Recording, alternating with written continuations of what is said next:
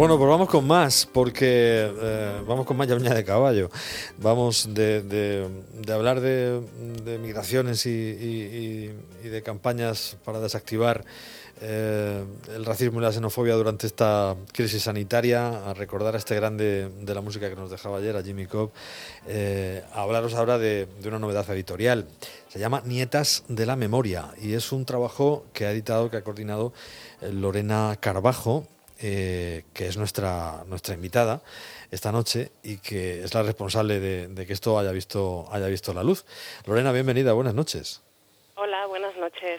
Bueno, es un, hablamos de un trabajo que reúne textos de 10 periodistas, 10 mujeres, que a través de la historia, la figura de sus respectivas abuelas han querido pues hacer una reivindicación de, la figura de la mujer y su dificilísimo papel, sobre todo en el siglo pasado, ¿no? en nuestro país. Sí, no, la verdad es que bueno, este proyecto nació de, mm, del 8M de 2018, del movimiento de las periodistas Paramos, y, mm, y bueno, fue eh, a mí me llegó a través de, de una de ellas que bueno quería que, que, el proyecto de la bueno cada una escribió sobre sus abuelas unos relatos pues bueno bastante duros pero bueno querían que esto claro saliera a la luz y era una manera de reivindicar la figura de de estas abuelas, de estas mujeres que, que, bueno, fueron tan importantes y que muchas de ellas pues tuvieron que sacar adelante solas a su familia. Esto lo habéis editado en, Bala Perdida Editorial. Y, yo no sé cómo ha sido el, proceso eh, de selección. ¿Había 10 desde el principio? ¿Ha habido que dejar? ¿Ha habido que incluir? Eh, eh, cuéntame un poco la, la, la, intrahistoria, ¿no? de, la pequeña intrahistoria de, del proyecto.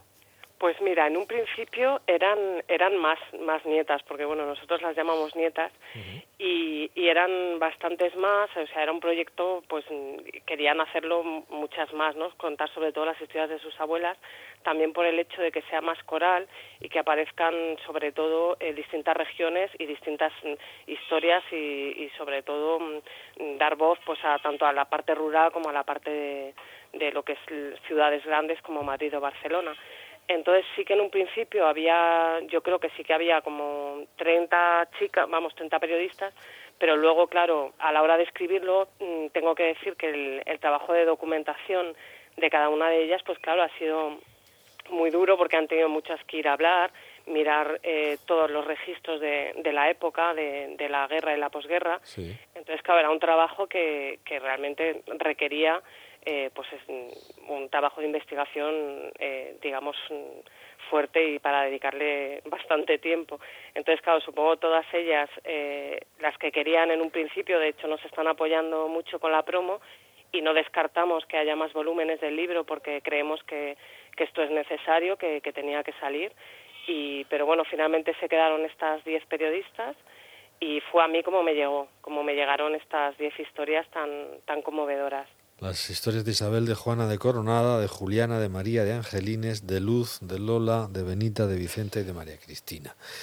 Eh, diferentes orígenes, diferentes ideologías, también diferentes clases sociales, eh, pero una historia en común, una, una, historia transversal, digamos, en todas, en todas las narraciones que aparecen en el, en el, libro, y es la superación y el luchar contra una sociedad completamente adversa y, y, una, y un país pues, prácticamente destruido y con, y con una dictadura en marcha. Sí, totalmente. O sea, bueno, nosotros la verdad las historias, creo la gente que, que lo ha leído, porque bueno, tuvimos mm, también la mala suerte de que nos pillara el confinamiento cuando íbamos a hacer la presentación y ha ido poquito a poco llegando a las librerías conforme han ido abriendo y han pasado las fases y demás, pero la gente que lo va leyendo, pues claro, le conmueve y claro, todo el mundo se siente muy identificado con, con su abuela, porque todos tenemos abuelas, a todos nos han contado muchas historias esto está ahí, como quien dice.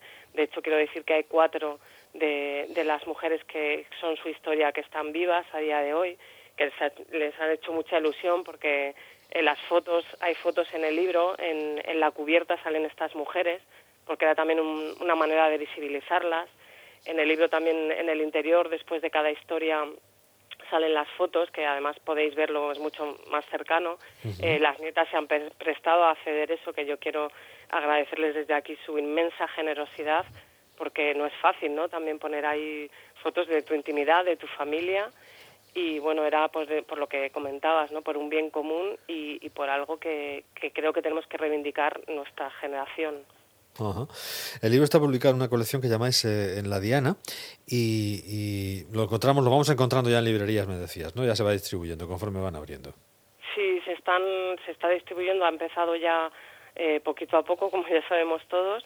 Eh, pero bueno, además desde Bala Perdida queremos que, la gente vaya a comprar a su, a su, a su librería de cabecera, comercio de, de, barrio, de proximidad, sí. de proximidad y bueno, seguro que su librero, eh, bueno, si no lo tiene ya se lo pide y en un par de días lo tiene.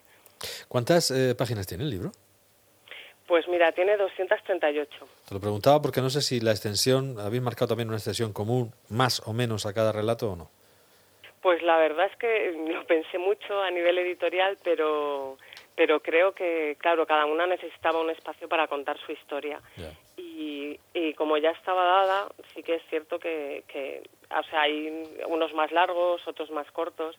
Lo que sí que está escrito, o sea, es como desde, desde la primera persona. Ellas se han puesto en el, en el lugar de sus abuelas que claro, como autoras yo entiendo que ha sido muy complicado también para ellas porque hay historias muy duras y pero bueno yo sí que eso es lo único que, les pedí es cierto que casi la mayoría venían en primera persona pero algunas que, que no sí que les dije haced el esfuerzo y, y bueno porque es una manera también de, de sentirnos más cercano y que está ahí no pues eso, desde, desde grandes ciudades como Barcelona o, Madrid hasta un pequeño pueblo zamorano donde hacían chocolate, pues eh, unos hermanos ahí, una de ellas la nieta de, de, una de las periodistas que es Concha San Francisco, pongo por ejemplo, es una historia que me ha llamado un poco de forma especial la, la atención.